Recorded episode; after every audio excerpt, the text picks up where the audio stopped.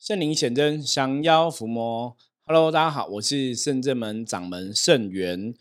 好的，我们今天通灵人看世界哈，我们首先一样来看一下六月十六号的负能量状况是如何。红兵，红兵又是五十分的局哈，红兵是如履薄冰，事在人为。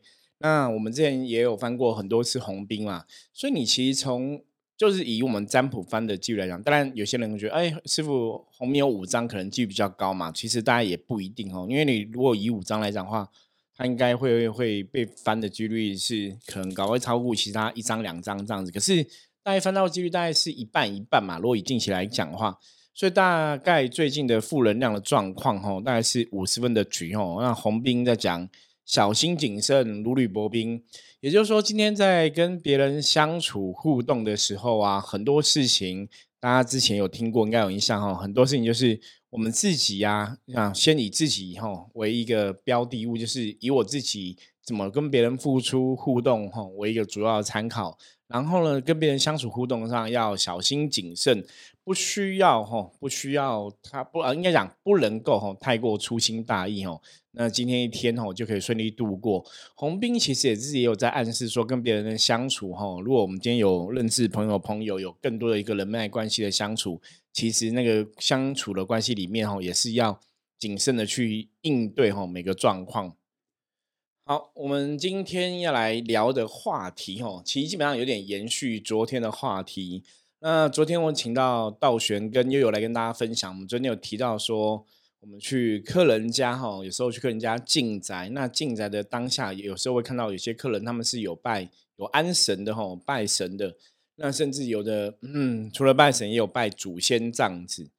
好，那看到安神的状况哈，通常我们如果说有做一些啊风水的服务的时候，就会跟对方讲说，这个神位摆设啊，大概正不正确啊？炉的位置摆设正不正确哈？那甚至有些时候，其实是因为也是因为修行的过程中，我们对能量比较敏感。那在看到这个神像的时候啊，其实你很清楚会知道说，神像到底里面有没有所谓的神在哈，就是有没有神在里面。那如果要扩充来解释哈，我们讲神就是一种能量，一种灵光嘛。在上一集的节目，我们有提到哈，说道玄看到哎，白色的光进入观世音菩萨的神尊里面，然后蓝色的光。进入药师佛的神尊里面，然后红色的光进入关圣帝君的神尊里面。吼，我们以前在能量的法则有讲过。吼，我们讲所谓的能量，吼，你当然可以从神明的信仰来讲，你可以用光芒来代表。吼，比方说，大家应该印象比较深刻，就是白衣大师。吼，为什么叫白衣大师？我们讲说，白衣大师，观世音菩萨，它的能量代表颜色就是白色。吼。那在三清道主哈道教的系统里面，三清道主我们讲三清道主是元始大天尊、灵宝大天尊还有道德大天尊哦。那三清道主的颜色就是从青色的光哦是元始大天尊，然后灵宝大天尊是黄色的光，然后到了呃道德大天尊是白色的光哦。所以大家有没有发现，哎，怎么这个时候又出现一个白色的光哦？然后再来看哈，嗯。中国哈古时候有所谓的一个五老五帝的说法，那在灵修派的传承里面，或者说一般传统道教认为里面，我们最早是一气化三清，然后三清再化五老五帝哈。那五老其实就是哈东王木公，然后西王金母，南南方火金子，北方水金子，那中央就是那个黄老哈黄色的黄藏子。好，五老跟我们的关系也很密切哈，因为一般以我们的信仰来讲的话，我们都是这个最后是东王木工跟西王金母哈，一口阳气，一口阴气所创造出来的我们全部的人类哈。那西王金母因为是在西方哦，西方属金，颜色就是以白色哦来形容就对了。所以你会看到一个东西哈，我们刚刚讲观世音菩萨白衣大师，他的能量是白色的。然后灵宝啊，到了天尊，到了天尊，它的能量也是白色的吼。然后再来是西王金母吼，瑶池金母、西王金母，它的能量是白色的。好，我想请问大家一下，大家觉得看到白色会有什么感觉感受？其实之前我曾经举张例子，我问过朋友，都说你想那种白鸽有没有白色的鸽子啊？像以前那个吴宇森拍电影的时候啊，都会有白。就是会有白鸽飞出来嘛，后，最最有名就是英雄本色小马哥这样子。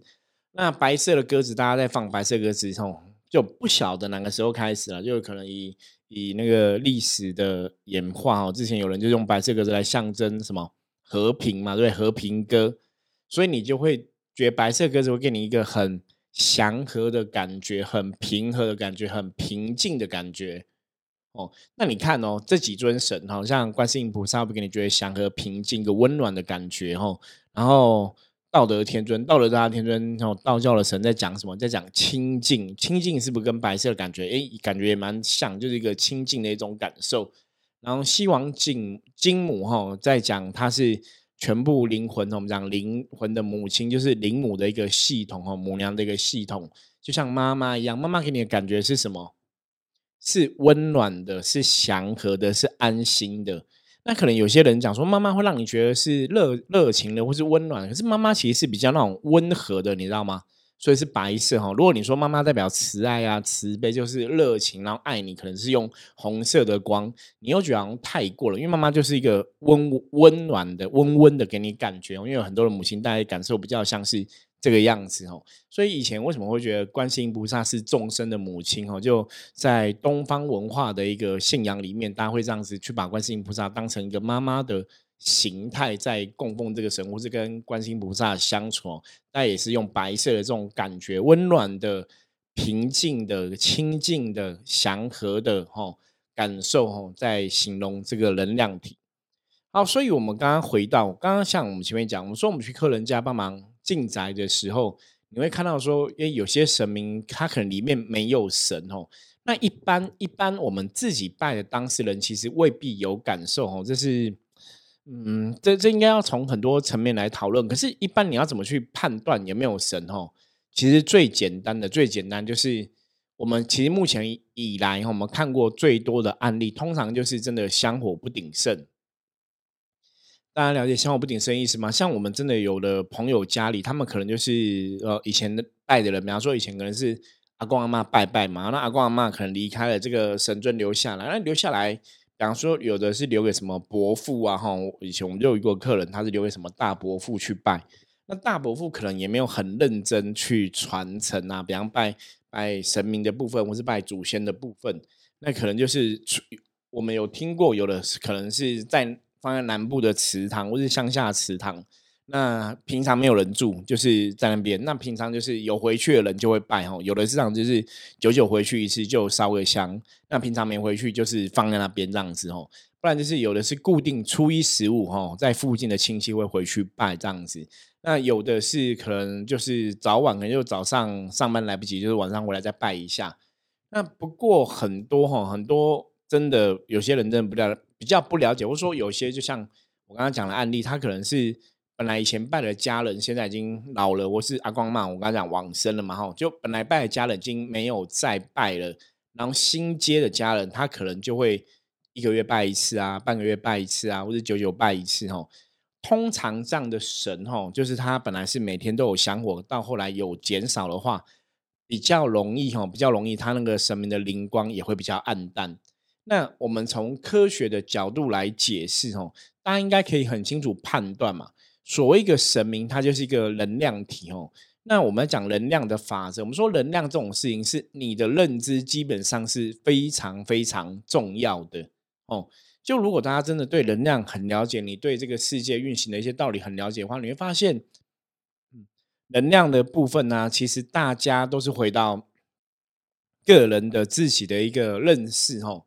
就是你的认为，然后你的认知其实是一个重点。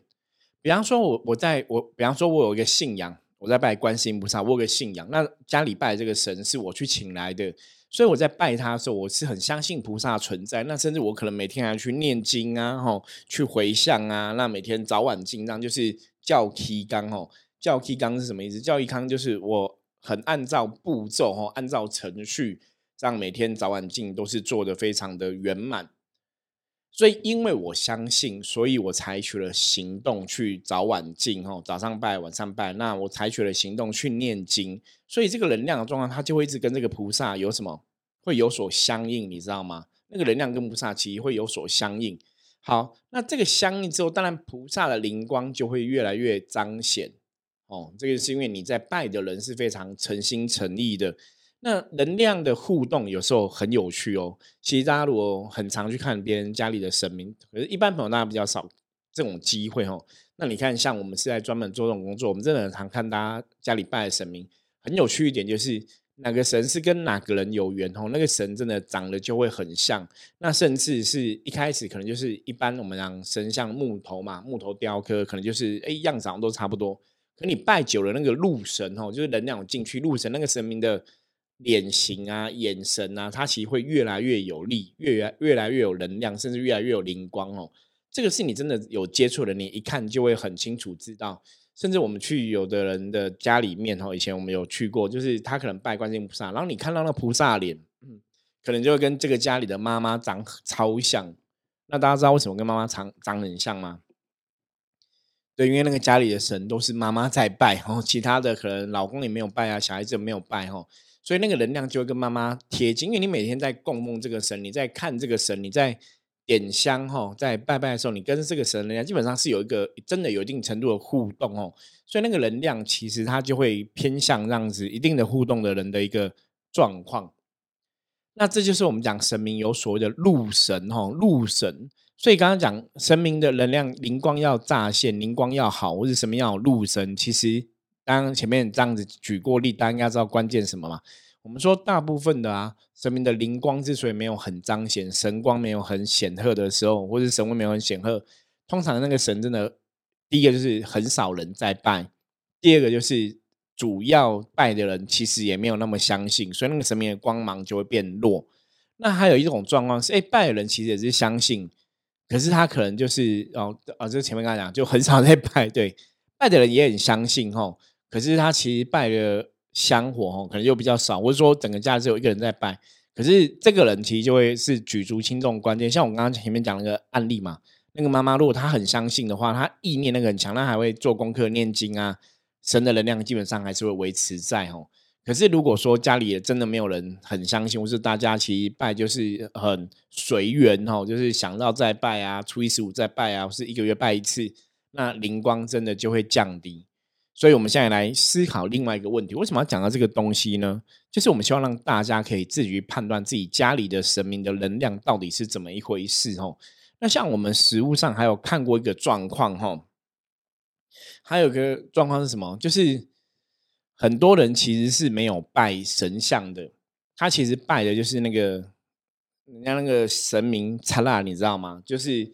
一般像古时候传统的很多拜拜，它可能有那个佛龛啊、神龛里面，它里面可能会画观世音菩萨啊，或者画很多神，就是后面画那个图，你知道吗？所以有些人就会直接拜那个佛龛的那上面那个图案哦。好，那我们要知道，它就是一个图案哦。图案基本上这个能量要传承哦，大概有两个重点，一个重点是。这个图案呢，它本身的材质是不是容易吸附能量？哦，就是可以把这个 不是吸附负面的能量哦，就是它可以让这个能量可以停在上面哦。就本身的材质其实很重要。那另外一个部分是什么？另外一部分是它的图案画的，让你的感觉感受是不是充满了正能量？比方说，它这个图案真的画的，让你看到觉得它就是一个菩萨，让你法喜充满，对不对？那这样一个图案，这样一个神明的图案，对你来讲，它就是一种正能量，它就有一个正能量的意涵。那再来另外一个问题，就是因为一般那种佛龛的画法啊，那图上的画法，它它用的材质，有的可能不是就是一个，不管是印刷的啊，或是什么特别的一种塑胶材质之类，它制作过程可能是这样子。它就跟你看，比方说像我们看有些艺术品哦，像你看一些世界级大师的艺术品，可能用油画哦。大家知道油画上面画那个颜料都是矿矿物嘛，矿石嘛，对不对？所以那个颜料你这样子粘在油画布上，它是不是很容易吸附油画的那种能量？大家这样应该可以比较体会哦。我用一个 A4 的纸画跟油画布在画，你会觉得两个能量会吸附比较多，甚至说那个颜料，了解吗？所以油画基本上它的确是比较容易吸附能量的材质。让大家可以了解嘛，哦，所以一样，你看这个神像，你画这个图案，它那个材质是容易让这个颜色让这个能量吸附在上面，还是不容易哦？那个感觉真的不一样。所以以前我们都讲说，灵性很敏感的人呐，他可能在画艺术品啊，他可能在做这些艺术相关工作，或是在画画的时候，那种画里面真的会有所谓的能量，你知道吗？就是大家如果有兴趣，可以去培养这种观赏观赏艺术品的一个兴趣哦。你去看那个画，哎，它其实会透露出来的能量，它的用色给你的感受嘛，就是看的人的感受，嗯，它是代表了一个状况。然后包括这个，除了用色部分，除了它的下笔部分，它画的画风哈，一样当事人的认知是一个部分嘛。那另外一个就是本身它这个代表能量又是一个部分哦，所以这个两个部分会互相影响这个佛龛啊吼的能量状况。所以问题来了，像神明啊，如果你用木头去雕刻，木头的确是很容易吸附嘛。比方说会，你知道木头在长，它是吸附阳光，光很热。在生长嘛，哈，吸附阳光这样，那也吸附水嘛，哈，所以木头在成长，所以它是会比较容易吸附能量的一种材质。那你如果是用什么，哦，用图画，可是这个图画不是一个标准图画，它是那种艺术胶印制的或什么之类的话，那个东西本来就是吸附材质就不容易，哦，所以你要让什么的灵光进去，它的进去能量的依附就会比较少。你了解吗？那所以你在拜的时候，因为拜拜，你在看这个神像，为什么刚刚前面讲很多妈妈那个拜观世音菩萨拜久了之后，菩萨会跟主要拜的人长得很像？因为妈妈每天在看那个能量，它投射的能量进去菩萨里面，菩萨能量就会受到影响跟改变哦，它是会有这样一个正能量的一个共振在里面。所以，我们如果每天在拜这种塑胶东西啊，或是这种不容易凝聚能量的东西，心里一直拜一直拜拜，那个灵光进去或是那能量。进去比较少，所以那个神的能量就会比较弱，大家了解吗？所以中国人有一句话，我是我是我们讲风水上有一句话在讲，有形就有相，哦，有形就有相。所以神明啊，那个神像真的做的那个样子，让你觉得是神像的神尊，基本上能量会比公仔的神尊更好，你知道吗？因为公仔的神尊，你的脑袋、你的潜意识、你。的认知就觉得那个就是个公仔，所以你拜他，你还是潜意识就知道那是个公仔哈。它的能量基本上跟真的神的能量不一样。可是像我们甚至们有些开机的小神尊，你要看，如果开机的小神尊，它是用所谓的木头去雕刻的，它的能量一样也可以很强哦。因为木头本身，我们刚刚讲会吸附能量嘛，然后跟拜的这个人能量共振哦，它也会产生它的反应。好，另外一个问题。神尊哈，理论上来讲，如果这个木头是更大的，基本上来讲凝聚能量应该会更大，对不对？所以在修行信仰里面哈，如果这个神像是更大尊哈，理论上理论上应该是能量会越饱满。可这个前提是在这个神像更大尊，你真的请了一个正确的神进去，那个能量才会饱满。可如果你今天神像更大尊，你可能请进的神啊，比方说这尊神像是关圣帝君。可能你请进去的神，他不是关圣帝君，那个能量基本上还是会不好哈。所以那当然，可能有位朋友说，那师傅照你这个讲，我拜越大尊的神就会越厉害哈。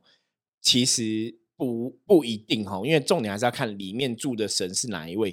那当然，如果说里面住的神跟你十一拜这个神它是相应的，我刚刚讲嘛，你可能可以尊哈两尺二或是三尺六的关圣帝君哦，可是你里面进去的关圣帝君神明的能量也很强，那你这个神明。接受众生供奉的香火哦，大家在拜嘛。我们讲神明要有香火，那个香火拜的越多，意念投入越多，越多人拜他，神的力量就会越强哦。所以，我们现在从另外的逻辑来讲，像我，我为什么为什么今天要讲这个主题哦？因为曾经有客人问过我说：“圣元师傅，请问一下，像那我们家拜观世音菩萨，怎么让观世音菩萨能量更强？”我刚刚讲了这么多，有没有大家听到两个重点？第一个就是。神明的材质基本上容易吸附能量，会比较好吼。那神明的雕刻法像，让你看了会很喜欢，法喜法喜怎样充满哦，那个会更有能量哦。就是神明的神尊的用的材质跟他的法相都很重要。那第二个部分是你自己当事人的认知哦，这个神跟你的连接，你是不是真的很相信他？然后你是不是很喜欢他？你是不是去念他经典？这些也会加强这个神的灵光，这个神的能量。好，那接下来就是刚刚前面有讲到嘛，你要念经嘛。当这个神你相信他是观世音菩萨，神像是刻观音菩萨的形象，然后你你在拜，你也这样认知，然后你对菩萨信仰也是非常虔诚，那你可能早晚都拜，所以就会影响到什么？第三部分我刚讲香火，它的香火鼎不鼎盛？那也许像现在台湾都在讲，我们讲说要环保嘛，吼，不要空气污染，所以大家香香火都在减少嘛。以前早期很多庙可能，比方说你拜神都是用三炷香啊，吼，那现在可能都习惯就是都只有用一炷香，这样就是一个代表性的。那从三炷到一炷香的这个严格吼演变吼，我不晓得大家怎么看吼，就是我们举个例，就三炷香拜的神到现在一炷香拜的神，你觉得那个神明的能量会不会有影响？理论上应该不会有影响哈，理论上哈，对。可是因为因为基本上，比方说我很相信神嘛，我以前都拜三炷香，可是我现在拜一炷香，我还是很相信神嘛。那我还是每天照规矩拜，我还是每天去互动嘛。所以理论上应该不会有影响，就是说，哎，拜的人这个东西它其实没有改变哦，它也是这样子在互动。那实物上有没有影响哈？因为可是实物上来讲，就是香火变比较。少了嘛，对不对？我本来一个人拜三炷香，我现在要三个人才能有三炷香的一个能量转化哦。好，大家听出来重点在哪里吗？重点在于就是当香越多，我会觉得那个香火是更鼎盛。所以这个东西讨论到一个重点了，就是我们在讲能量法则里面，我们常常在讲所谓的外能量。我们说一个东西它的能量好或不好，其实有所谓的内能量跟外能量在互相影响。内能量就是我自己的认知，比方说，我一样相信菩萨，百分之百相信。即使我从三炷香到一炷香，我的信仰哈，我相信的这个状况还是没有改变嘛。所以，我从三炷香拜菩萨到一炷香拜菩萨，我信仰这个东西还是没有改变，我还是会这样子去进行就对了，对不对？好，那问题来了，可是我用三炷香拜的状况跟一炷香拜的状况，我自己没有改变，可是外环境。外环境，你看，我们刚刚也会跟大家讲哦，很多人会觉得神明就是香火要鼎盛。有没有发现这句话？这句话是从古时候到现在，大家都这样讲，就觉得哎，神明就是庙里面呢，就是要香火鼎盛哦。中国人哦，祖先的传承哦，香火要传承。你们有没有发现，我们已经很习惯根深蒂固去讲这些什么生活上你常常听到的话？这个就是表示这样子的东西在台湾的这块土地，吼，这个环境、风俗、民情、习惯的外能量影响，大家了解吗？所以在这个土地上的风俗民情外，它是有这样的一个集合的潜意识、集体的意识，一个外能量在这个部分影响。我在觉得香火鼎盛，神明才会更厉害哦。所以这个外能量影响，它就会随着当事人，比方说你这个当事人自己的认知。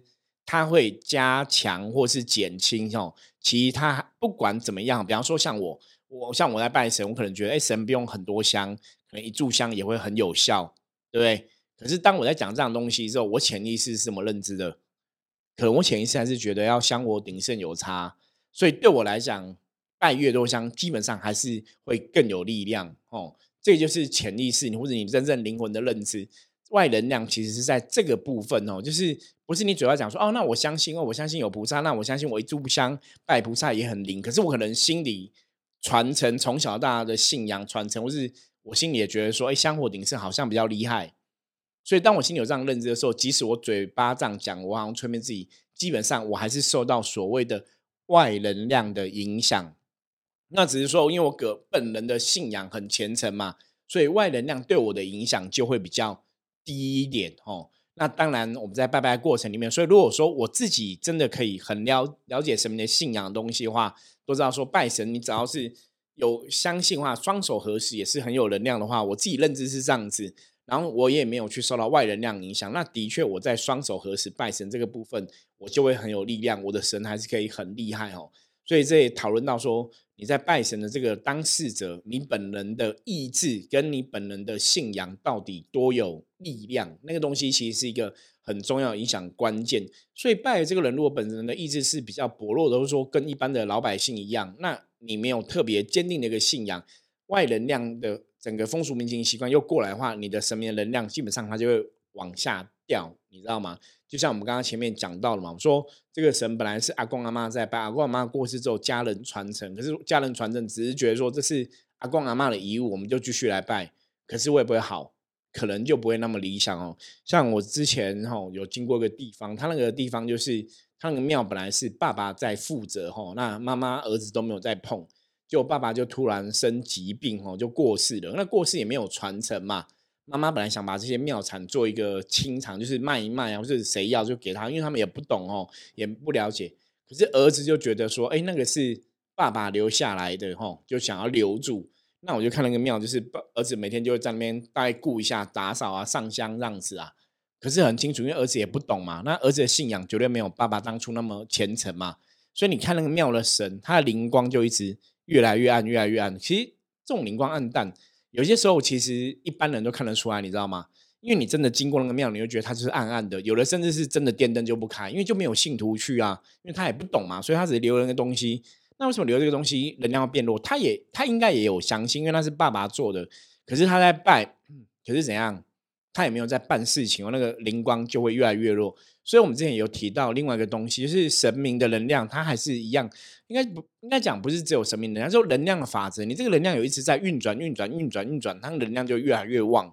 所以这个神明他一直有在办事情，比方说这个地方这个庙一直有在办法会啊，办光明灯啊，帮人家遮盖啊，在做一些事情，那个神明的能量也会越好。大家还记得吗？我们之前有一集就提到这个，我说你如果去拜拜，有些庙的神哦，比方说像龙山这种很大庙，神明就是很让会让你觉得比较温暖。因为那个不是在办事，那就是众生的一个相信的意念投射哈。可是如果有些庙是虽然主神是，像之前我们去过新庄，呃，不是新庄新店的哈地母庙，它主神是地母地母嘛，然后它办事是在偏殿哦，偏殿也有地母这样子，就你就觉得哎，主神的地母，你又觉得很温暖，一个灵光啊，能量都很好。可是反正偏殿的办事的神。能量会让你觉得，像我们有时候对能量比较敏感，说哇走进去很电这样子哦，那个能量就会比较强。OK，今天哦分享一下，就是如果你在拜拜的朋友，你应该怎么让自己家里的神明的灵光更强，能量越强哦？两个状况，一个是你自己是不是真的有哦，越越照规矩早晚上香哦，香火越多，基本上你的信仰越多，你会在菩萨面前念经，其实都会去加强菩萨的能量的灵光。